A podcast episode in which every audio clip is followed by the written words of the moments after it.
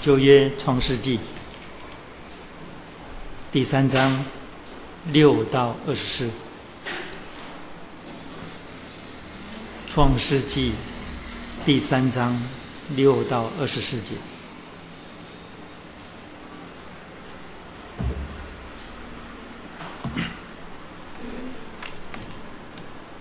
这段圣经我们已经读了第三次，今天是第三次，就是已经讲了三次。第三章的六到二十四节，我们用起印来读这段圣经。第六节一直到二十四节，就是整个第三章读完。从第六节开始，我起，然后请弟兄姐妹印。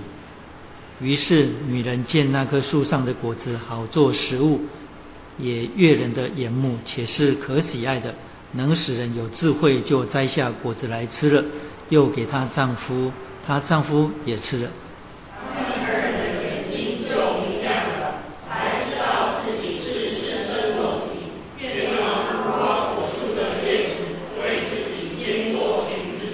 天起了凉风，耶和华上帝在园中行走。那人和他妻子听见上帝的声音，就藏在园里的树木中，躲避耶和华上帝的面。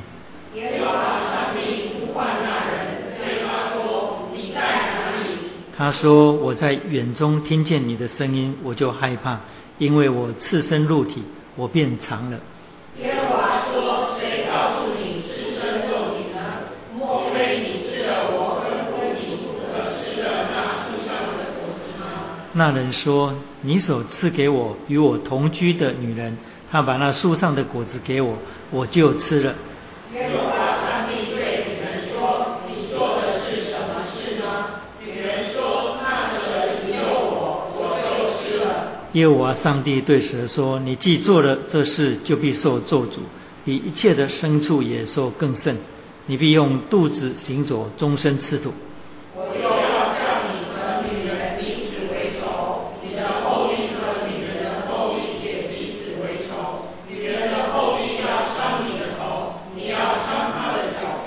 又对女人说：“我必都多多加增你怀胎的苦楚，你生产儿女必多受苦楚，你必恋慕你丈夫，你丈夫必管辖你。”又对亚当说：“你既听从妻子的话，吃了我所吩咐你不可吃的那树上的果子，地必为你的缘故受咒诅，你必终身劳苦，还能从地里得吃的。”地必给你长出荆棘和棘藜来，你也要吃田间的菜蔬。直到你归了土，因为你是从土而出的，你本是尘土，你要归于尘土。亚当给他妻子起名叫夏娃，因为她是众生之母。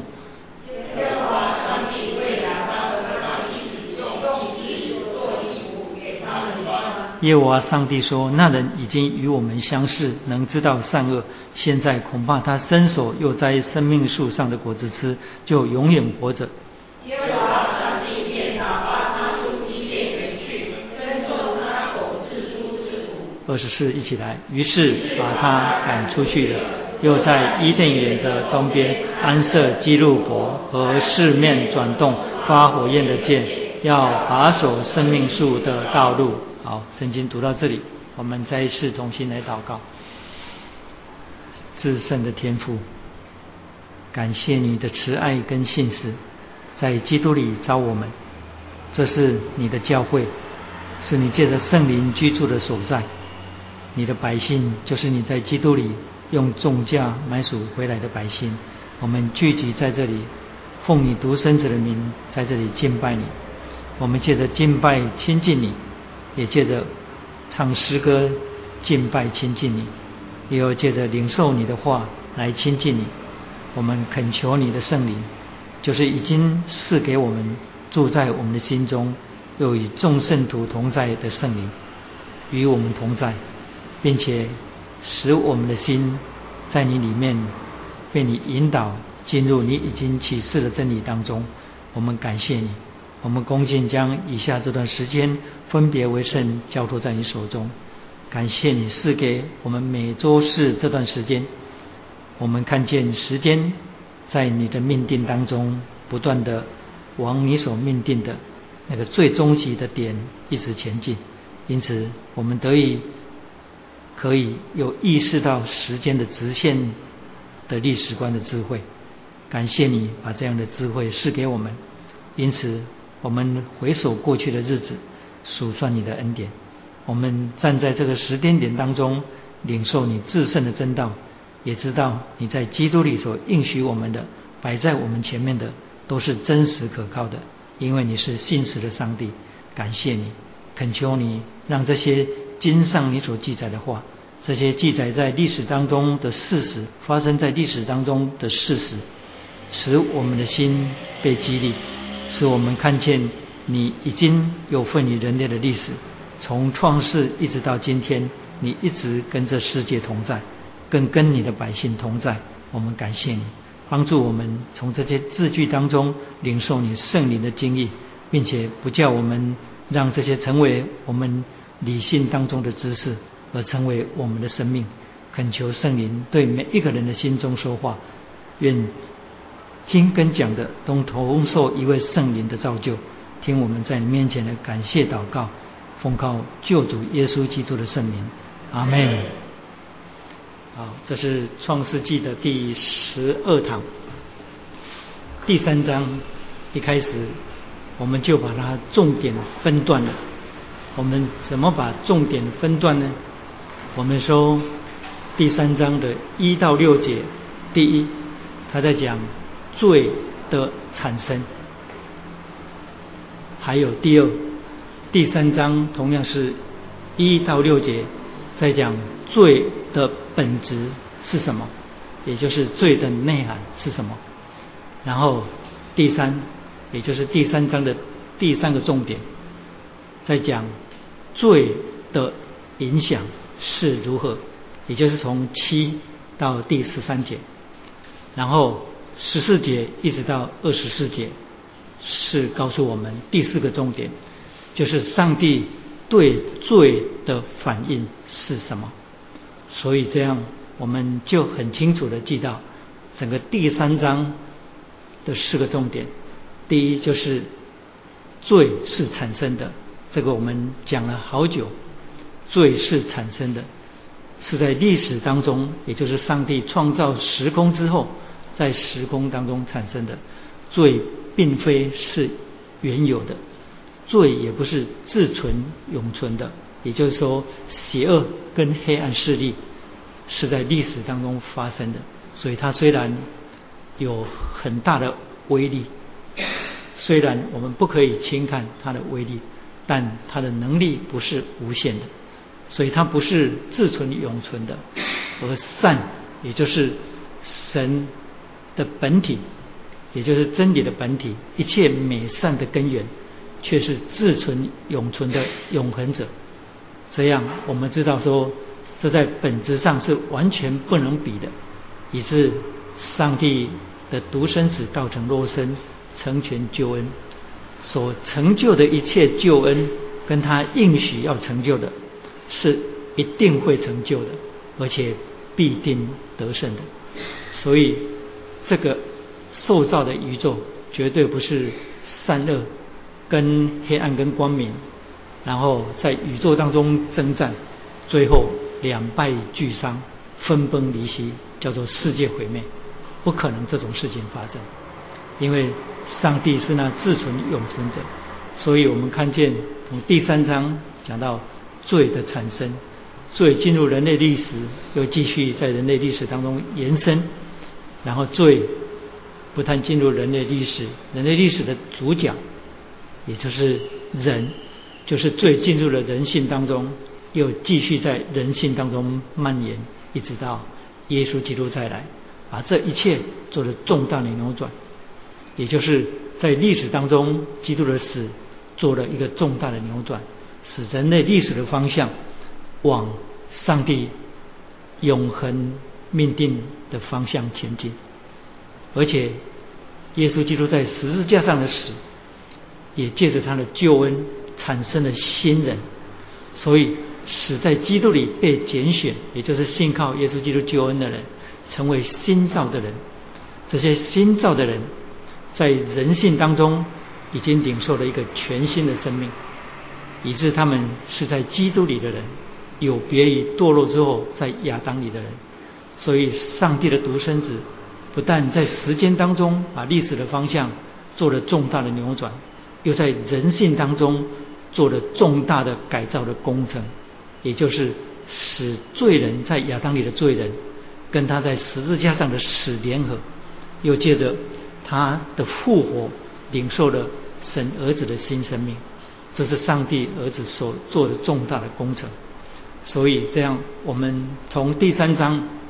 看到罪的产生，罪的蔓延，然后在人性当中，在历史当中，但是上帝拯救救赎的盼望跟能力，在第三章当中，也就是等一下我们要讲到上帝对罪的反应当中，我们就已经看出来了。所以在上一堂的时候，我们就讲到第三章的第二个重点，就是那罪的本质是什么，也就是罪的内涵是什么，也就是罪。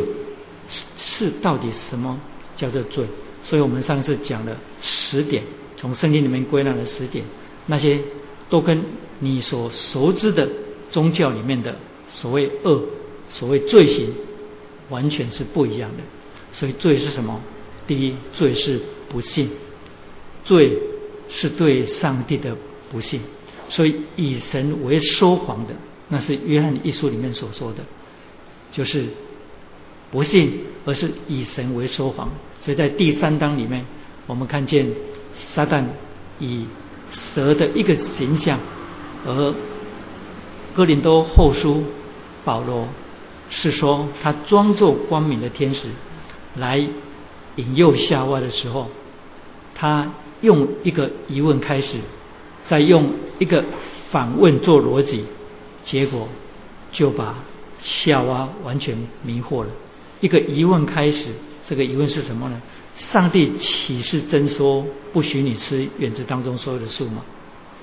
然后女人回答说：“上帝说，园子所有树上的果子你们都可吃，只是园子当中那个善恶树的果子你们不可吃，也不可摸。这后面这不可摸是他自己加下去的，所以我们就证明说他是间接领受诫命的人。”直接领受诫命的是亚当。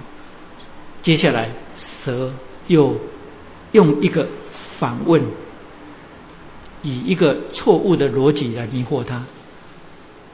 蛇怎么反问？蛇说：“你们吃的时候不一定死，你们不一定死。”所以就使夏娃产生了意志跟信心上的动摇。这就是我们刚刚讲的对神的不信，这信心上的动摇。接下来你就看见上帝所造给他的那个美好的中介性的感官起了推波助澜的功用。也就是说，当一个人在意志当中动摇的时候呢，他的感官就接下来产生了迷惑他的魅力。所以呢，夏娃平常都会看那个树上的果子，那一天看就觉得非常的不一样，哎，因为意志跟信心受了迷惑就动摇了，所以他看那棵树上的果子好做食物啊，然后呢，又是又也悦人的眼目，看起来特别漂亮。为什么那一天撒旦讲的时候，那个果子看起来就比平常特别漂亮？还有就是可喜爱的，能使人知乐，有智慧，所以他所应用的全部都是感官的作用。上帝所造给人类的那个感官都是好的，都是好的，因为上帝造的时候都说是好的。但是那个被造好的，也就是具有完全功能的感官。我之前曾经讲过说，上帝如果不照我们的感官，那么上帝创造当中有一大部分的荣耀的彰显，人是没有办法体会的。所以我们借着眼睛看，然后鼻子闻，耳朵听，然后我们身体的触觉，我们感受到一切美好的事物。你会身体会热的时候呢，你吹风的时候觉得啊风很愉快很凉爽。肚子饿的时候呢，你吃东西觉得啊好好，嗯，然后你口渴的时候喝一杯水，感觉到啊真的是很享受，对不对？你累的时候你躺下来，甚至你皮肤痒的时候抓痒都觉得很舒服。为什么？因为有感官。你去到国外旅游，进入一片很安静的森林，在早晨的时候，阳光射进来，那种感觉，你有没有过那种感觉？那种感觉就是上帝借着感官让你经历他所创造的荣耀。所以，上帝所造的感官都是好的，也就是提摩太前书那里所说的，神所造的都是好的，都因人的性跟神，哎，都是因人的性跟。人的跟都因神的道跟人的性就没有一样可弃的，所以你了解那个意思吗？神所造的一切都是好的，都因神的道跟人的信，那是提摩太前书那里告诉我们。但是当夏娃被引诱的那一天呢？你知道那个不信使他产生的动摇，他对上帝的动机产生怀疑的时候，那个感官的作用就不一样了。那个感官就变成了引诱他，所以就变成推波助澜，使他跌倒。所以他看那个树上的果子好做食物，然后也悦人的眼目，且是可喜爱的，然后可以吃了叫人有智慧。这几样加起来，刚好就是约翰一书第二章那里约翰所说的肉体的情欲、眼目的情欲跟今生的骄傲。所以他就跌倒了。好，我不要讲太多了，因为讲了又重复上个礼拜讲的。其实上个礼拜我们没有讲这么详细。所以罪的本质是什么？第一是不信。后来耶稣基督在约翰福音第十六章那里提到，圣灵来要叫一个人为罪、为义、为审判自己责备自己的时候，他说为罪是因为他们不信我。他对犹太人也讲说：你们若不信我是基督。必要死在罪中，所以不信是个罪。不信为什么是个罪？不信是以可信者为不信，就是把可信者当作是说谎的。还有第二罪是什么？罪是盟约的破坏，也就是破坏盟约。我都把它略过哈，因为我没有办法再讲这些了。所以罪是对盟约的破坏。然后第三罪是。对律法的干犯，也就是破坏律法。所以在伊甸园里面是有诫命的，伊甸园里面的诫命只有一条。其实整个上帝所颁给摩西，不管是十诫以及后来的律例典章，总归也就是把这些律法的总整个外表全部都把它拨开，里面只有一条诫命。那一条诫命就是耶稣基督讲的，回答法利赛人宗教领袖问的。诫命当中最大的哪一条？耶稣说，你们当尽心、尽性、尽意爱主你的上帝。其次也相反，就是爱人如己，不是两条，只有一条，一条却有两面，爱神跟爱人。所以耶稣说，这是一切先知跟律法，一切律法跟先知道理的总纲。所以其实只有一条，在伊甸园里面也是只有一条。所以，这样罪是什么？罪是对律法的干犯，也就是犯了律法。还有第四，罪是什么？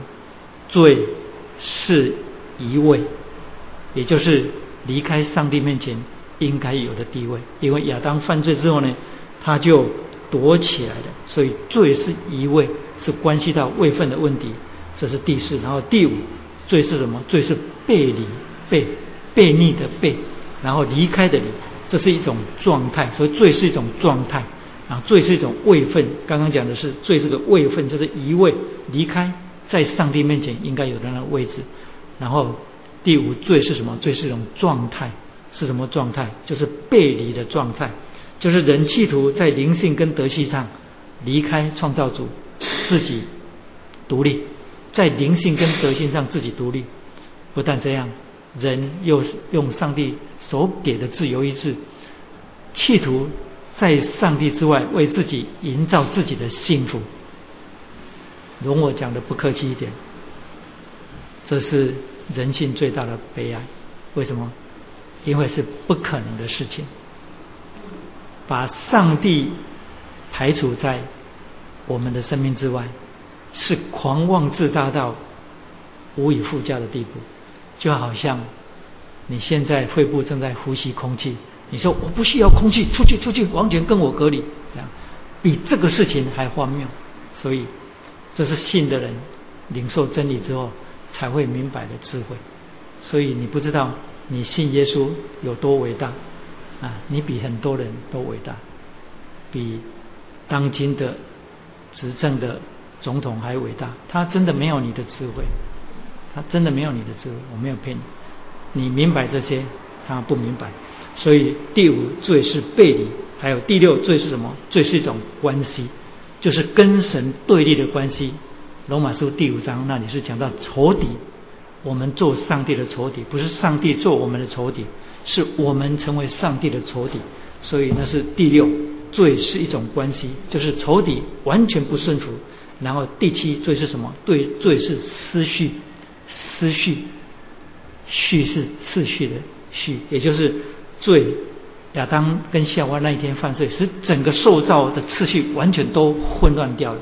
这个混乱的次序，就是他以受托的管理权，想要取代上帝拥有万有的那个主权。还有，他把相对者的话绝对化，相对者就是蛇，也就是撒旦所讲的，相对者是相对者，绝对者是绝对者，一定要分清楚。所以我常常讲说。讲台上讲到的人，一定要记住，他所传讲的是上帝绝对的真理。但是他下了讲台之后，他的生他的生活却不可以绝对化，哎，他不能把自己绝对化。但是上帝的道是绝对的真理，所以一个明白这个真理的人，他的生活，他的生活其实充满了很大很大的宽宽容。我曾经讲过，你去观察历史当中那些真正属灵的伟人，像约翰加文，或是很多属灵的伟人，这些伟人，他们有非常宽广的心胸，而且任何一个文化，如果认识这位绝对的真理，也就是一个民族、一个文化，你从历史当中观察，如果他是信服这个绝对真理的，他的文化就会透露出多彩多姿的多元。但是相反的。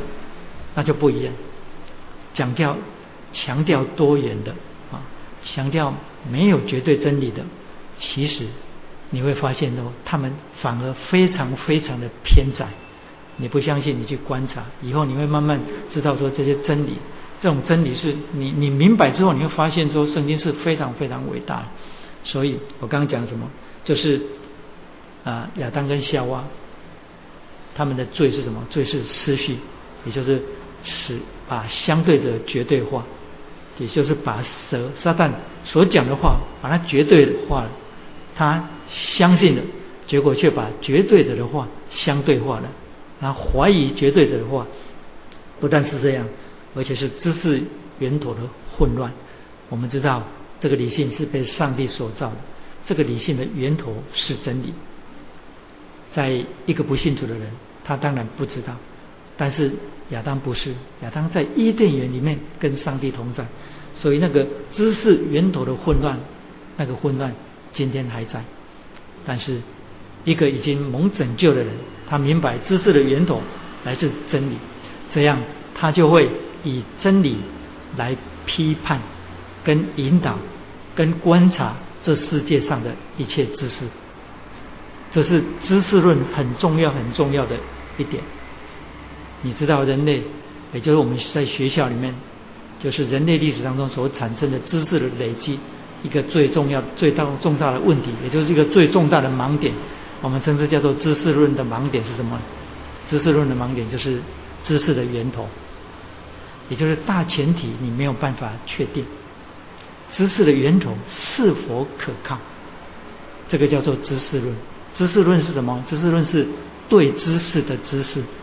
探讨我所领受学习的知识是否可靠，嗯，还有我接受跟累积这些知识的管道是不是可靠？然后这些知识在我身上成为我人生的地图的时候，我行出来是不是行得通？这些是属于知识论的问题。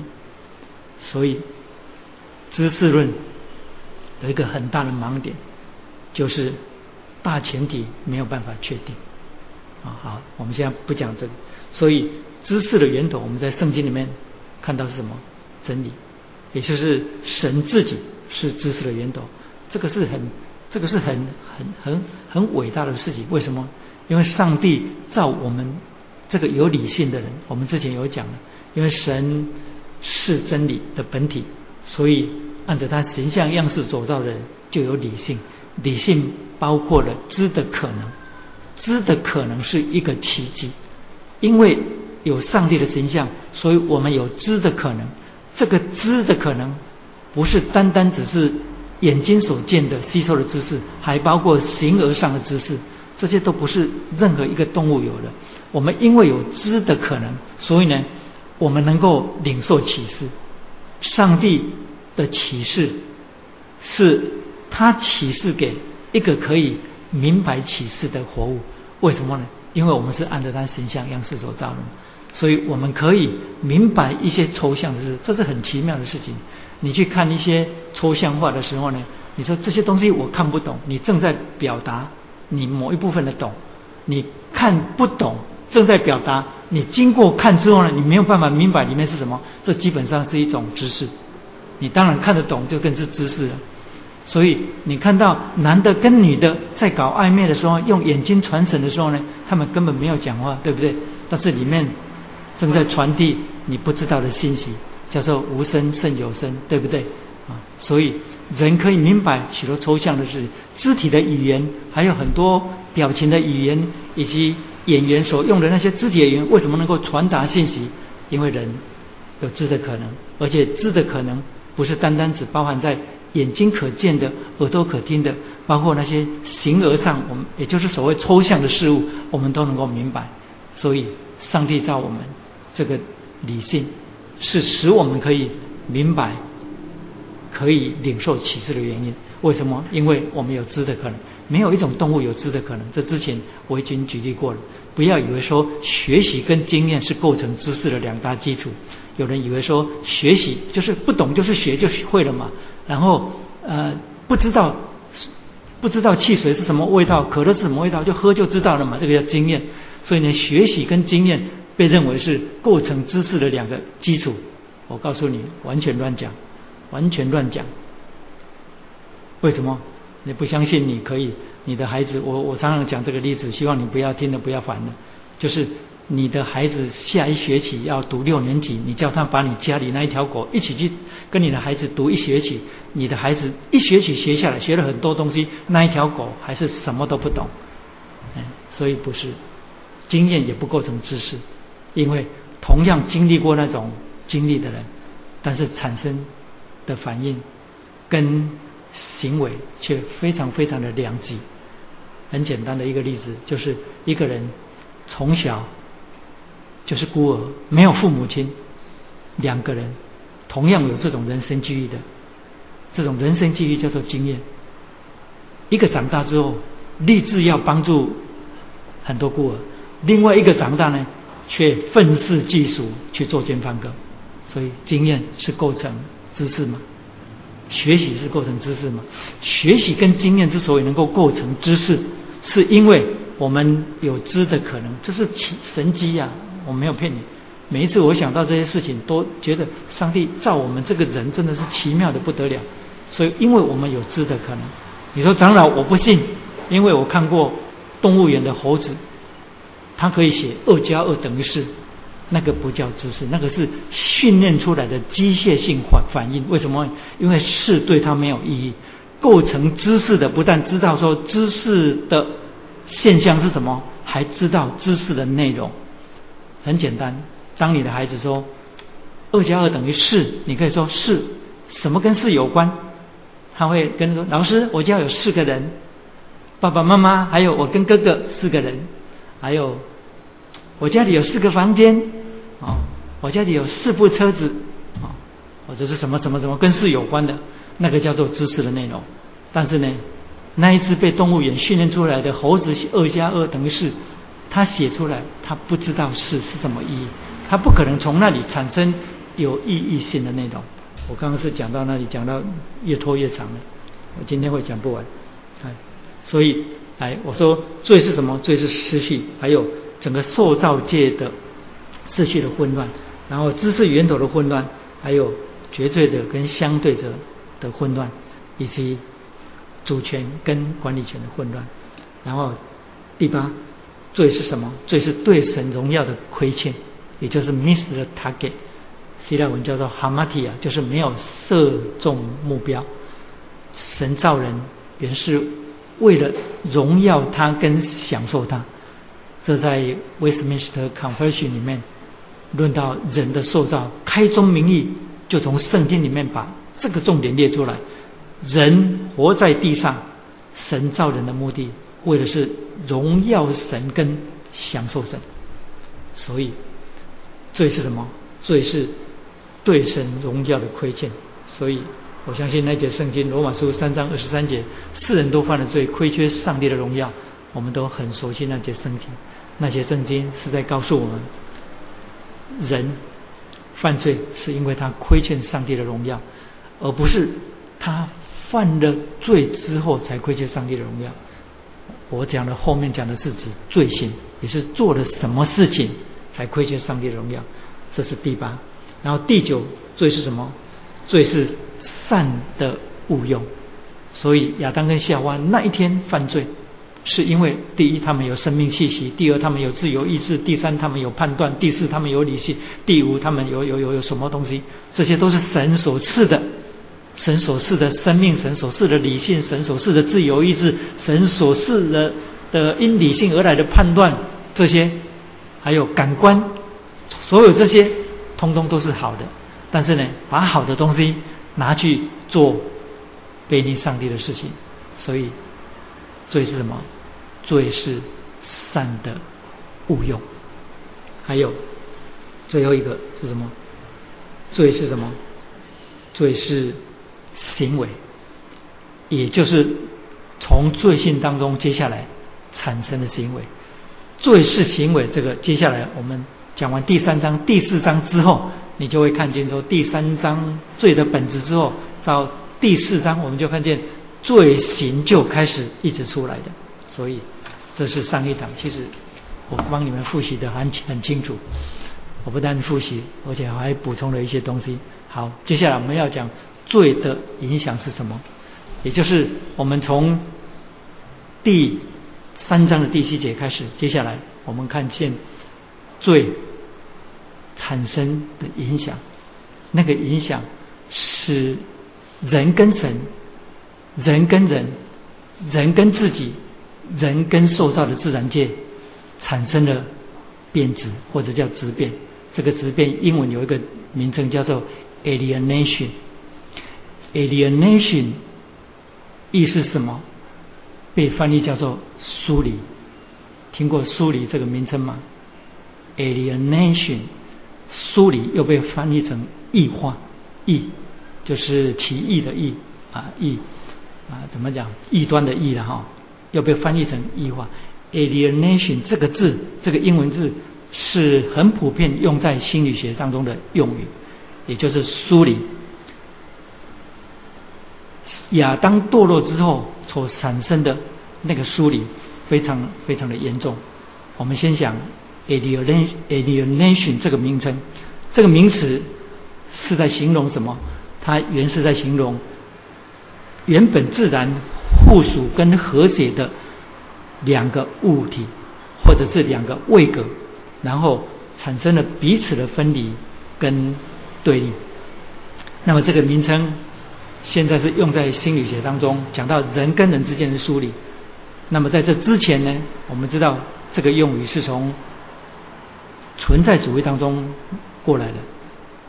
如果你们看过卡缪的《异乡人》啊，也就是存在主义的小说家，你就知道说他讲的异乡人，异乡人就在讲人活在他所生生存的时空当中呢，然后他却有疏离感啊啊！有一篇文章是现代人讲的，活在台湾的一个学者讲，他说台湾人是活在自己土地上的异乡人。为什么？因为你以前读的历史跟地理全部都跟台湾 没有关系啊！你可能知道中国有几省，哪一省出产什么啊？你都背得滚瓜烂熟。哪一个港口容多大，然后有什么历史，你都知道。但是你就是不知道台湾有几个乡镇，还有台湾几个县市，还有台湾的历史。我现在讲年轻人真的台湾的过去完全都不知道。最近有一有一部纪录片非常好，我推荐你们去看。你如果没有钱，我请你去看也没有关系。真的，我愿意请你去看，叫做《砍官的秋》，砍官的秋，就是牵我的手。那个“问起一个女性的用语，“砍官的秋”，我代替讲到做使用，“砍官的秋”，他是在讲。一对男女恋恋爱的故事，可是他背后有一段台湾的历史，就是二二八那个历史。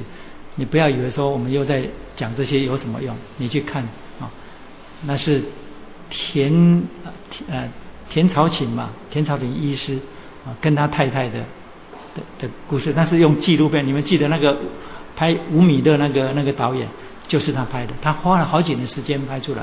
十八号，十一月十八号要开始上演那个纪录片。我建议你们去看。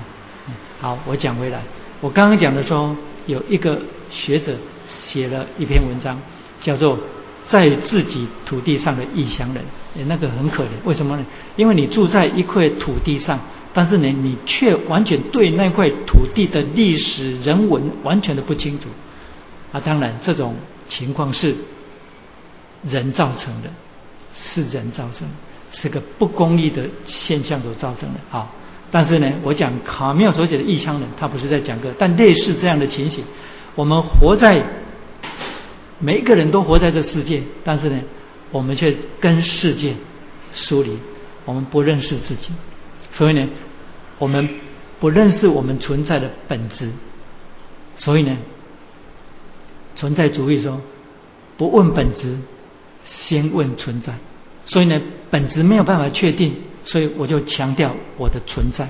所以你了解吗？所以那一种不问本质，只问存在的存在，本身就是对他自己，也就是我自己跟自己产生的疏离。哦，啊，不要讲太多了，因为这是属于哲学上的用。所以，所以存在主义看每一个人，说每一个人的存在都是一个孤岛。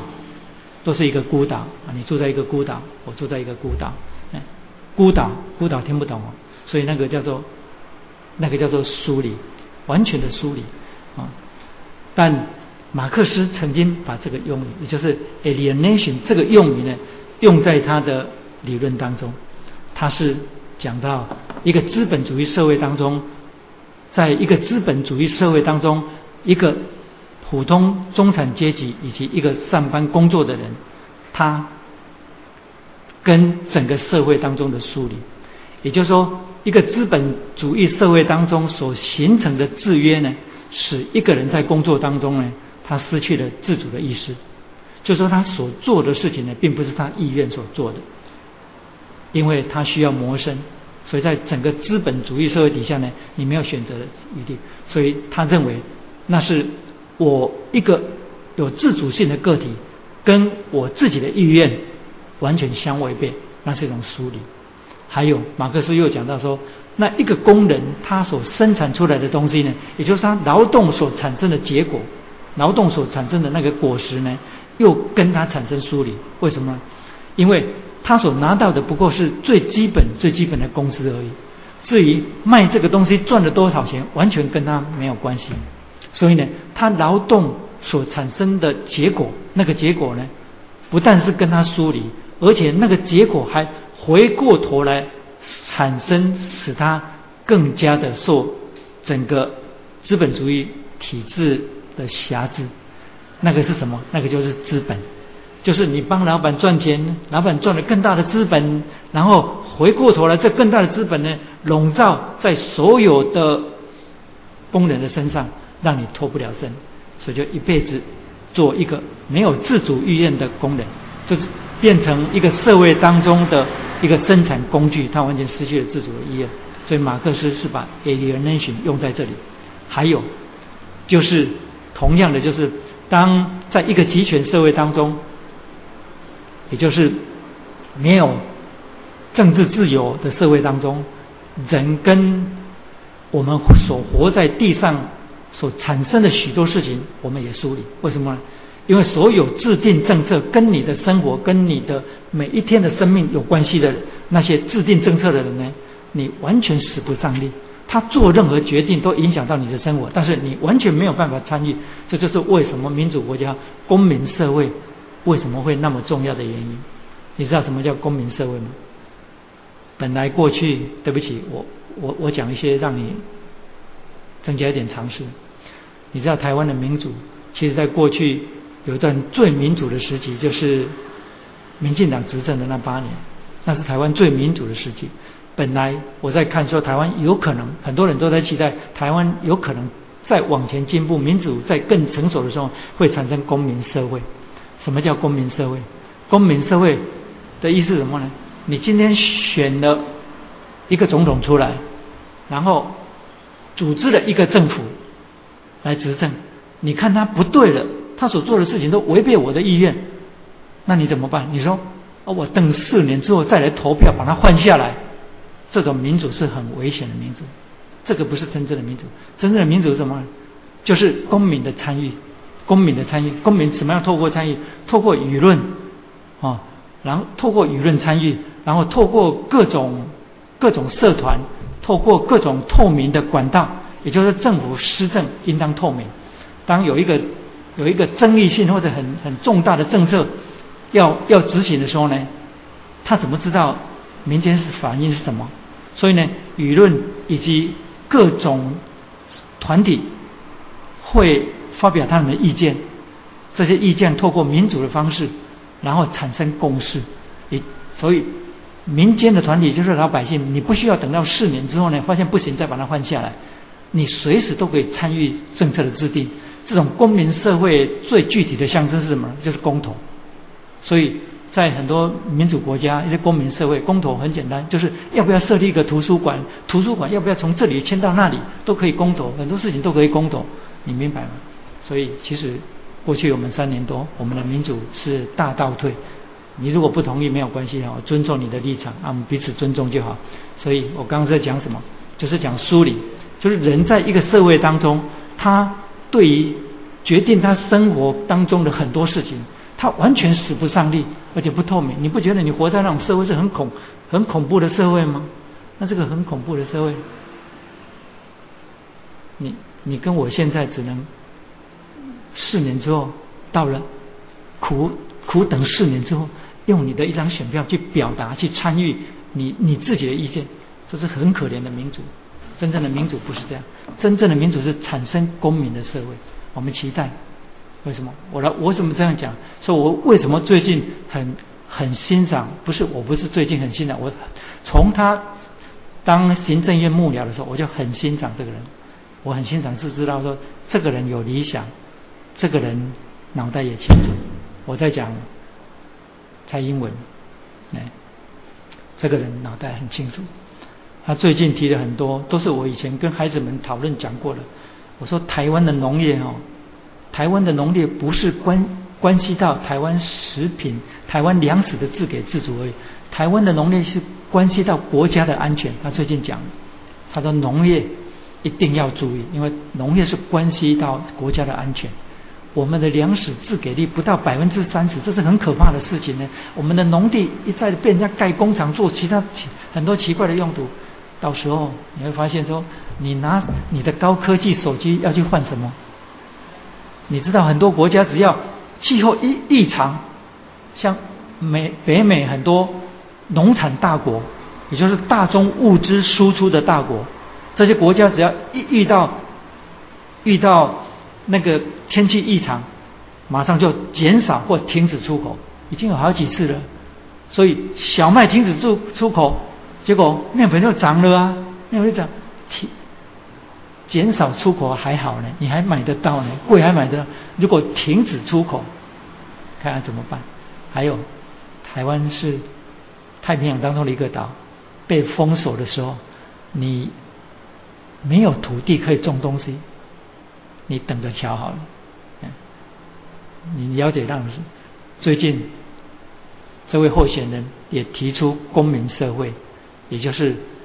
政府的政策应当透明，那个不是理论，那个其实是很多民主国家都已经在实践。好，我在讲讲到圣经来好了。所以，alienation 不管是马马马克思所讲的应用在资本主义社会当中许多不公的政策，或者是存在主义哲学当中所讲的人或者是个孤岛，其实最原始的是从圣经里面出来的，就是你在从世纪里面。所看到的，我们在这里看到的是用人堕落之后，跟神，还有跟己，还有跟人，还有跟自然界的那个整个梳理。所以这个用语后来在圣经里面经常的出现。比方说，在以弗所书啊，我刚有列了几处的圣经，我看看在哪里啊？以弗所书的第二章第十二节那里，我念给你听。以弗所书第二章第十二节，保罗说：“那时你们与基督无关，在以色列国民以外，在所应许的诸约上是局外人，无关跟局外人用的都是 alienation，就是疏离。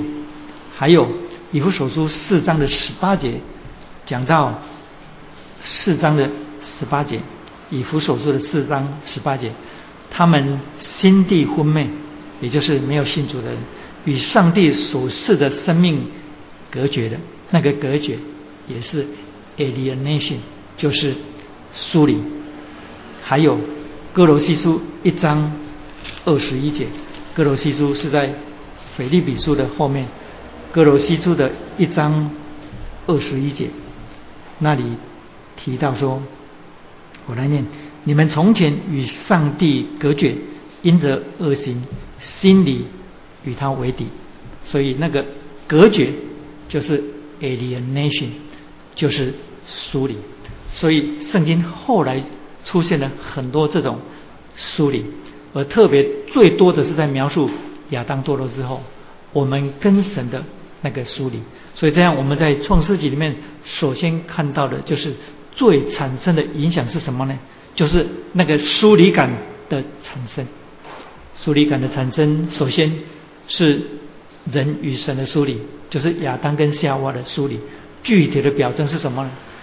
当他们在伊甸园里面犯罪之后呢，上帝来到伊甸园当中，他们就躲起来了。然后上帝有声音说：“你们在哪里？”然后他们心里害怕，听见上帝的声音，本来是活在上帝的面前。跟神是合一的，结果却躲了起来，然后他们心里对神产生害怕。在这之前，这种用语完全没有。其实第三章跟第二章是个强烈的对比。你记得我们在讲第二章的时候，我们讲什么吗？我们说上帝在创造的第一章当中所关注的重点，跟第二章所描述的重点完全不一样，因为第二章。我们看见神创造的整个焦点，圣经的记载是放在伊甸园当中，而且呢，我们从神造亚当的时候，用地上的尘土造他，又对他吹了一口气。我们知道说，用地上的尘土造他，那是如同陶匠在做艺术品，吹一口气，那是近距离。然后接下来，把所造的一切活物都带到亚当的面前，叫他命名。还有，从他的肋骨当中取出一根肋骨，造了一个女人成为他的配偶，全部都看见第二章里面人跟神的那个亲密，那个非常非常的亲密。但是在第三章完全逆转，所以堕落之后产生的影响就是第一，人跟神产生疏离，人跟神产生疏离之后，接下来就跟人跟自己产生了疏疏离。所以呢，第二是跟己产生疏离，跟己产生疏离，具体的特征是什么？就是他们产生了羞耻感，产生羞耻感，而且看成自己是赤身裸体的。赤身裸体，也就是说，他们眼睛亮的所看见的是什么呢？看见的是自己赤身裸体。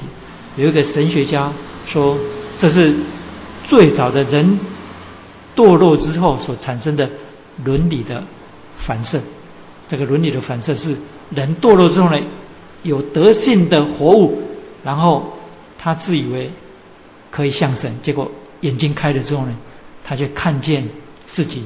赤身裸体是羞耻的，所以那种羞耻感的产生，接下来就产生他们为自己找遮蔽的，也就是用无花果树做叶子来遮蔽自己。所以那是什么？那是根己的梳理。羞耻感就是自我形象的扭曲，也就是他不再。是在伊甸园当中，一开始上帝造他的时候呢，从上帝的角度来看他自己。他堕落之后呢，是从他自己，也就是自以为明亮的双眼当中来看自己，也就是脱离神的眼光来看自己的自己。这种脱离神的眼光来看自己的自己，是对己的一种梳理。所以他看出的什么？看出的是羞耻感。所以这是第二，那是接下来第七节，跟己的梳理，然后第三，跟他者的梳理，也就是跟人的梳理。让我们知道说，当时的他者只有一位，就是他的配偶，就是他的太太。的具体的表征是什么呢？当神问他说：“你是不是吃的那我吩咐你不可吃的那树上的果子？”十二节，亚当那句话。真的道出了他堕落之后跟他者的疏离。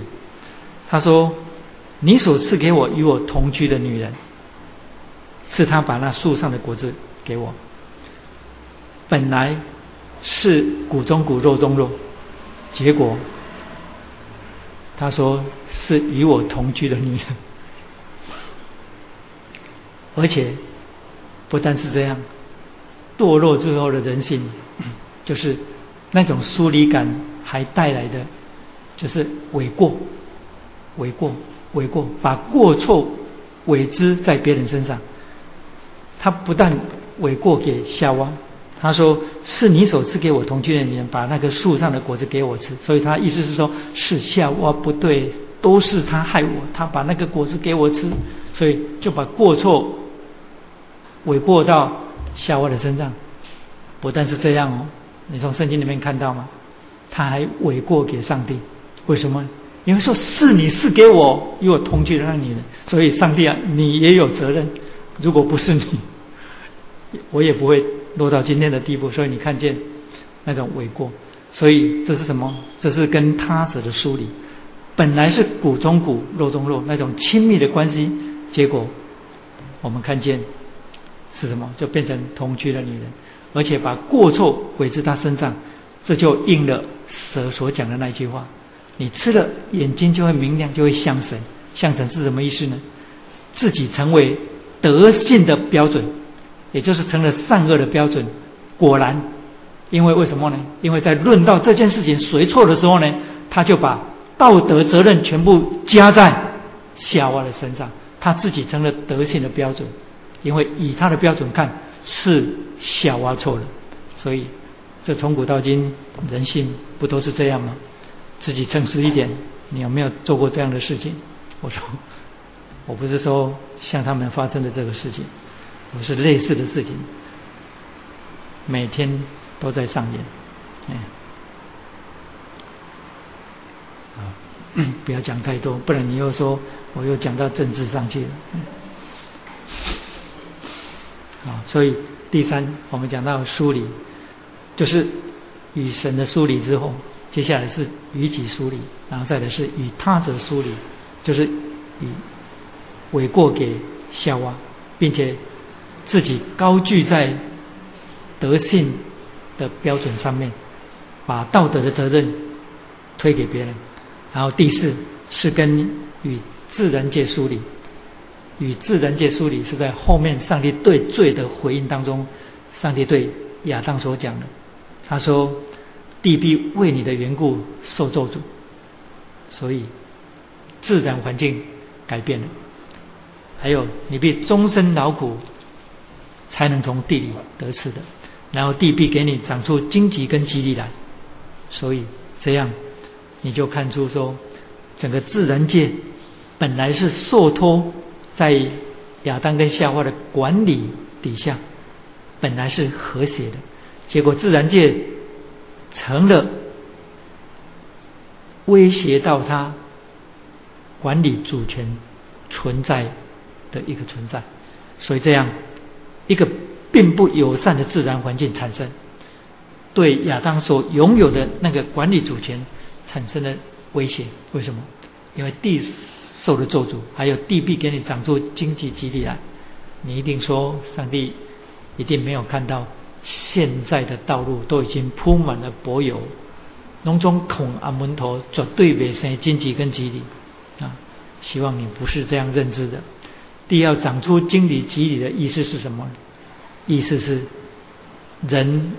活在地上就没有一切顺利的日子可以过了，人生的境遇不再是顺利的，所以这样，这是堕落之后我们看见所产生的疏离感，罪对人性所产生的影响。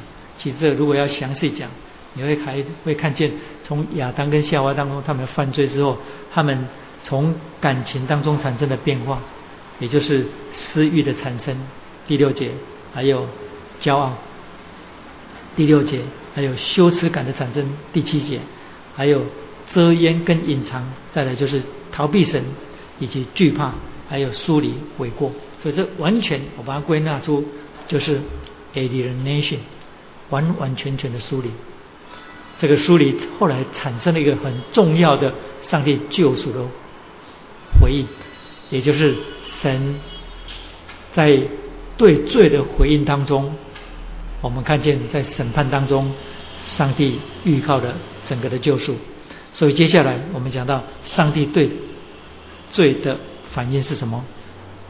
很清楚的，你从圣经里面看到，上帝宣告了他的审判，审判正在显明上帝对罪的威严。这是我们从。圣经创世纪一开始的启示当中，所看见上帝显出对罪的威严。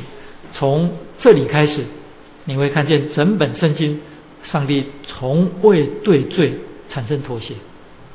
上帝不可能对罪产生妥协，但是上帝却是爱罪的，所以他爱罪人，但是他却厌恶罪人的罪。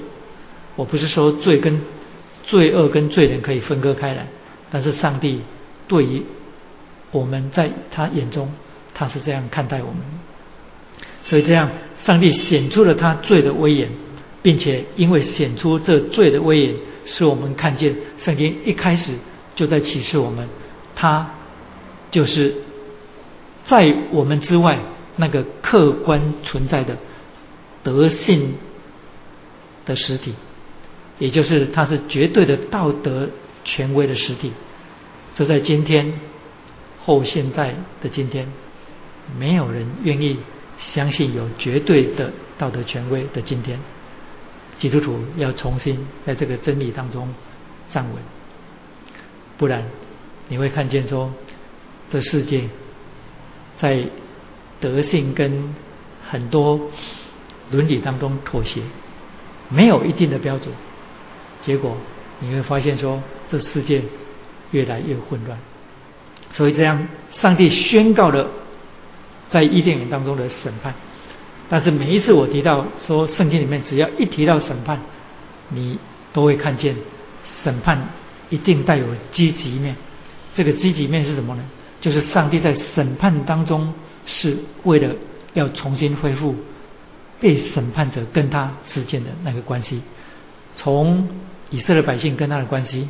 我们看见在先知书里面宣告的那个审判信息都是这样的。不但是这样，我们在创世纪里面看见神第一次对罪的回应的时候呢，就我们就看出审判的积极面。所以，上帝宣告审判，显明他的对罪的威严。但是呢，他把应许的救赎隐藏在这其中，这是显明他的慈爱。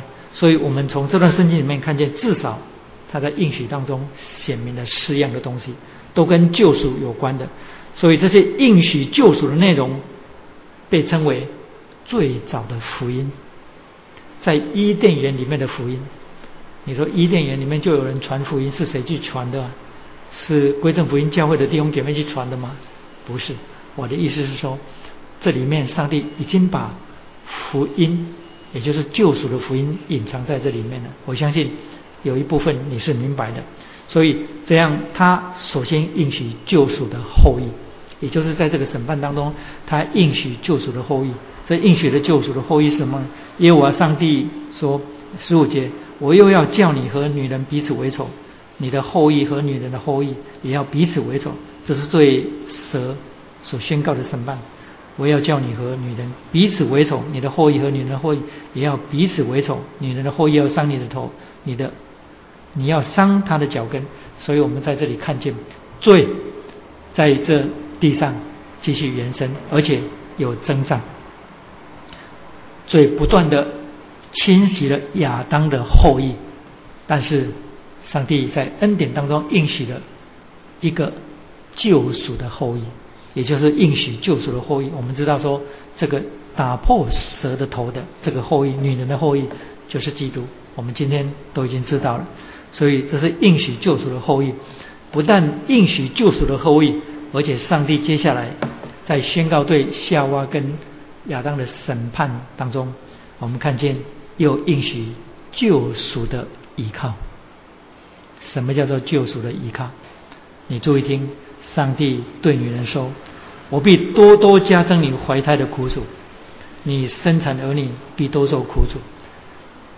生儿育女，生产儿女本来是荣耀跟喜悦的事情，也就是是个冠冕，然后是个喜悦，结果因多了之后产生了痛苦。”然后接下来又提到说：“你必恋慕你的丈夫，你的丈夫必管辖你。”所以堕落之后，女性的受爱欲，也就是在感情当中，她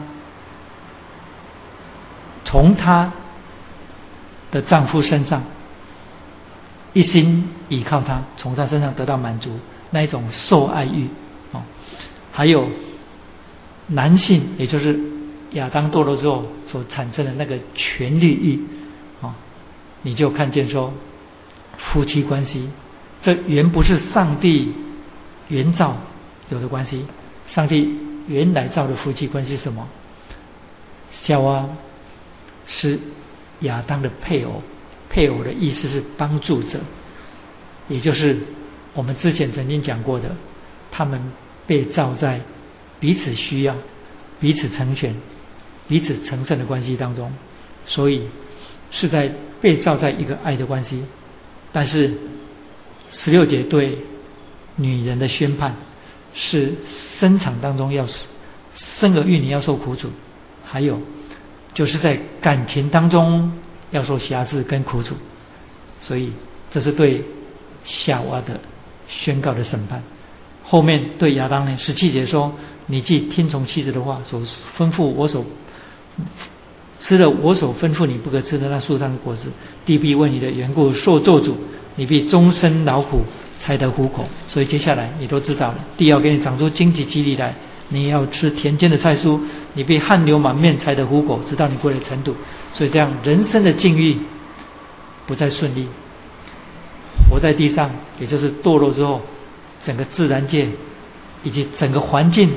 整个人生充满了荆棘跟艰难，然后家庭继续受冲击，因为男性跟女性在感情上不再是互相彼此需要跟成全，多数的时候，这种人性当中上帝所造最基本的需要被扭曲而成为对立，这样整个讲起来。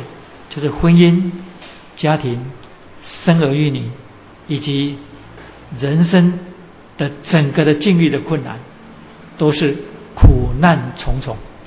这些苦难重重，有人说是上帝对亚当跟夏娃的处罚，也就是上帝他老人家被冒犯了，所以呢他很生气，一定要好好的管教你们，好让你们永远记得不可再犯错。如果你这样看圣经，你就错了。为什么？因为整本圣经的中心就是基督，基督隐藏在所有上帝所说过、所做的任何事情当中。如果说整本圣经的中心就是基督，我们也可以说整本圣经的中心就是神的救赎。这样，神那一天升高这些审判，是给人在堕落之后。一个很重要的依靠，那个依靠是什么呢？也就是借着生活当中所遭遇的各种环境，成为他另一种助力，好把他推向上帝的面前。这种在哲学上有一个用语叫做，这是圣经里面最早出现的，使一个人在字体当中得到最高的。满足跟实现上帝的作为，听懂那个意思吗？人的自我实现，从上帝的角度上看来，就是他必须受着，必须在生活当中受各样环境的历练，以致他不得不因为这样看见自己的空虚、软弱跟无助，来依靠上帝。所以我称他叫做。这是在自然恩惠当中，在普遍恩惠当中，上帝所隐藏的救赎。其实 C.S. 路易斯曾经讲的非常好，就是如果人活在这地上堕落之后，人凡事都顺利，我相信没有人会需要上帝，因为在伊甸园里面，亚当跟夏娃就已经做了一个实验，他们想要尝试离开上帝而独立，自己营造自己的幸福。看看可不可能？所以上帝那天宣告审判，从婚姻、感情以及产生新生命，到经营家庭以及供养整个家庭，人活在这身上，活在这地上，充满苦难，充满不顺利。这样你就可以明白《路加福音》第十五章那个浪子回头的故事。那个浪子，如果不是因为出去之后，遇到了环境，弄到最后穷困潦倒，然后被逼得不得不回到父的家中，所以你就看见说，那个大富有的父亲，就是路加福音四十五章来那个父亲，当儿子放荡跟他讲说，把我该得的给我，所以那个路加福音那个浪子，他也是一样，他要独立，我已经长到过大了。然后把我该得的给我，所以他认为那些是他该得的。那么父亲也没有跟他说长道短，也没有跟他谆谆告诫，然后跟他说理，说你这样不好啊，什么什么。父亲说好，那就给你。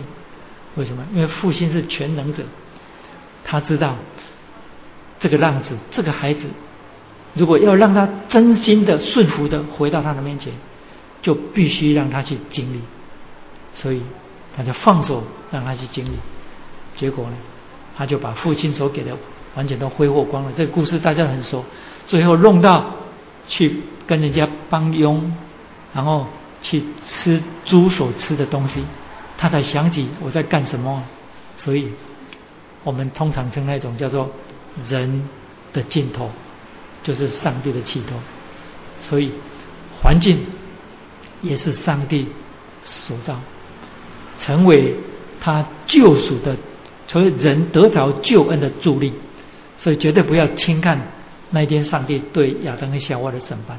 其实那些对亚当夏娃的审判，也就是堕落之后产生的结果，今天活在地上的每一个人都在承受。所以呢，我们在这世界当中浮浮沉沉所经历过的，不外乎所碰到的，不外乎都是苦难。人生的日子。真的欢喜快的日子太少了，太少了。然后苦日子比较多。当你一切都非常好的时候呢，听到某某人怎样的，心就跳了一下，会不会下一个是我？或者是还好，我现在还好，你会不会胆战心惊？为什么？因为你有蛮多的不确定。老实讲，真的有智慧的人活在这地上，他知道说发生在别人身上的啊，也有可能发生在我身上。但是我现在讲，你不要担心，为什么？因为我们已经信主了，在基督里的人，这些忧虑应当放下来。为什么？因为我们绝对不会比那两只麻雀更不值钱。也不会比那五只麻雀当中的另外被送的那一只更不值钱啊！你们听到我在讲什么？你们听懂我在讲什么？两只麻雀不是卖一分银子吗？若是你们的腹部许可，没有一只会掉在地上。两只麻雀卖一分银，那是在形容很卑贱的生命。可是陆家却说五只麻雀卖两分银子，你说论讲怎么圣经写错了？明明是两只麻雀一分银子，是四只才是。两分银子不是陆家的意思是什么呢？是买两只，买两只再付收一只，就是买四送一，讲得清楚一点，就这样。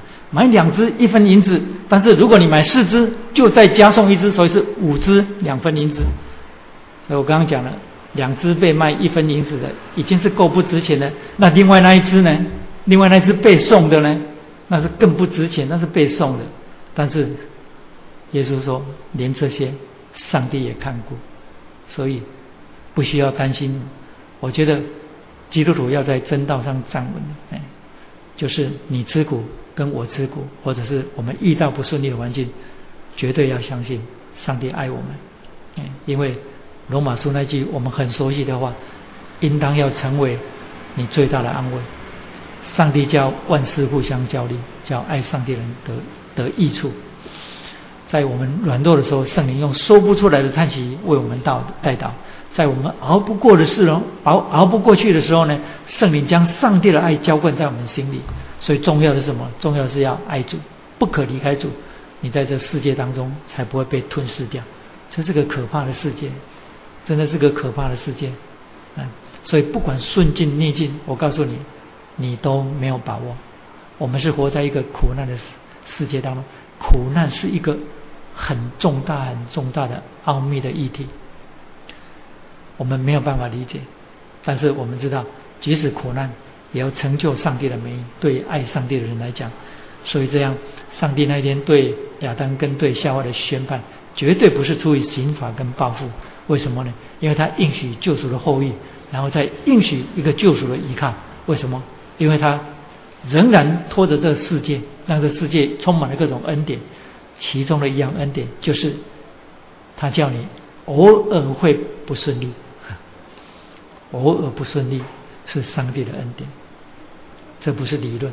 哎，我相信很多的基督徒都会经历过这些功课，也从这些功课当中得到帮助。好，接下来他又应许第三，他要应许救赎的牺牲。拯救的牺牲，我讲的牺牲不是动词，是个名词。牺牲原是指祭物，是指献祭的动物。当然，作为动词来使用，它是讲我们的舍己。但是牺牲不但是动词，牺牲也是名词，也就是上帝预备了拯救的牺牲。为什么呢？因为他为亚当跟夏娃做了皮衣，做给他们衣服穿上。这让我们后来想到先知以赛亚书里面所说的，先知以赛亚书怎么说？他说他以公义为衣为我们穿上，以拯救为袍为我们穿上。所以谁是我们的拯救衣？谁是我们的公义袍？就是基督。所以保罗说我们披戴新人，又说我们披戴基督。所以这样恩典是外加的。所以这样在圣经里面第三，在这段圣经里面，上帝。应许拯救的牺牲，那是在第二十一节。好，最后我要讲，上帝不但应许的这三样，最后上帝又应许的拯救的道路。拯救的道路怎么说？那是二十二节跟二十四节。耶和华上帝说：“那人已经与我们相似，能知道善恶。现在恐怕他伸手又摘生命树的果子吃，就永远活着。”这在之前我已经讲过了。生命树是约不可见的应许的内容，可见的凭据。所以呢，生命树是神应许恩典可见的象征，不是那棵生命树可以是生命。但是呢，跟神之间没有关系之后，也就是堕落之后的亚当失去生命。因为神说：“你吃的日子必定死，那是指灵性的死。所以失去生命之后，还拥有那棵生命树作为永生的缺据，那活在地上就是一种虚妄的盼望。那种虚妄的盼望对上帝是什么亵渎。好，我现在不解释了，我因为那个之前已经讲过了。所以呢，这样接下来二十三节说，耶和华上帝便打发他出伊甸园去耕种他所出的之地。还有呢，就是把赶出去之后呢。”又在伊甸园的东边安设基路伯，跟四面转动发火焰的剑，要把守生命树的道路。这样你在二十二节跟二十四节当中，你看见上帝最宣告这个审判的时候呢，我们看见被逐出伊甸园意味着什么？意味着堕落之后的亚当夏娃是跟永远的生命隔绝，还有跟神的荣耀隔绝，还有跟神。的圣洁完全隔绝，所以呢，是与神的生命、与神的荣耀跟与神的圣洁永远的隔绝，看起来好悲惨，对不对？看起来好悲惨，对不对？可是呢，这段圣经却是神把应许拯救的道路隐藏在里面。为什么？因为从被逐出跟神的隔绝当中，你从这段圣经里面却看见了一个回到伊甸园的道路，或者是说回到上帝面前的道路。因为回到伊甸园就是回到上帝面前的道路。为什么这样讲呢？因为上帝派基路伯把守伊甸园的道路，还有四面转动发火焰的剑。然后，基路伯是什么？先知以西结书第十章第四节里面，先知以西结看见异象，说有上帝的荣耀从基路伯那里上升，所以基路伯是表征上帝的荣耀。那么，上帝的荣耀又是什么？上帝的荣耀是什么？我们知道，先知以西结。在意象当中看见的是活物，这个是活物后来在启示录使徒约翰也看见是活物，不过其中有一个差别，就是先知以西结所看见是活物是四面有转动的轮子，但是在启示录里面约翰所看见是没有，但是基本上是一样的。为什么？因为描述出出来都是一样，所以先知以西结书第十章第四节那里看见先知以西结看见四活物，这四活物呢？跟启示录里面描述的一样，就是有四个脸，这四个脸就是有人的脸，还有有牛的脸，有狮子的脸，跟有鹰的脸，这四种活物的脸，全部在告诉我们，就是后来在新约里面的四本福音书。我相信有些人明白，人的脸，也就是人的形象，代表。马可福音，因为马可福音里面所描述的基督是人子。来，第二，狮子的脸是马太福音。为什么？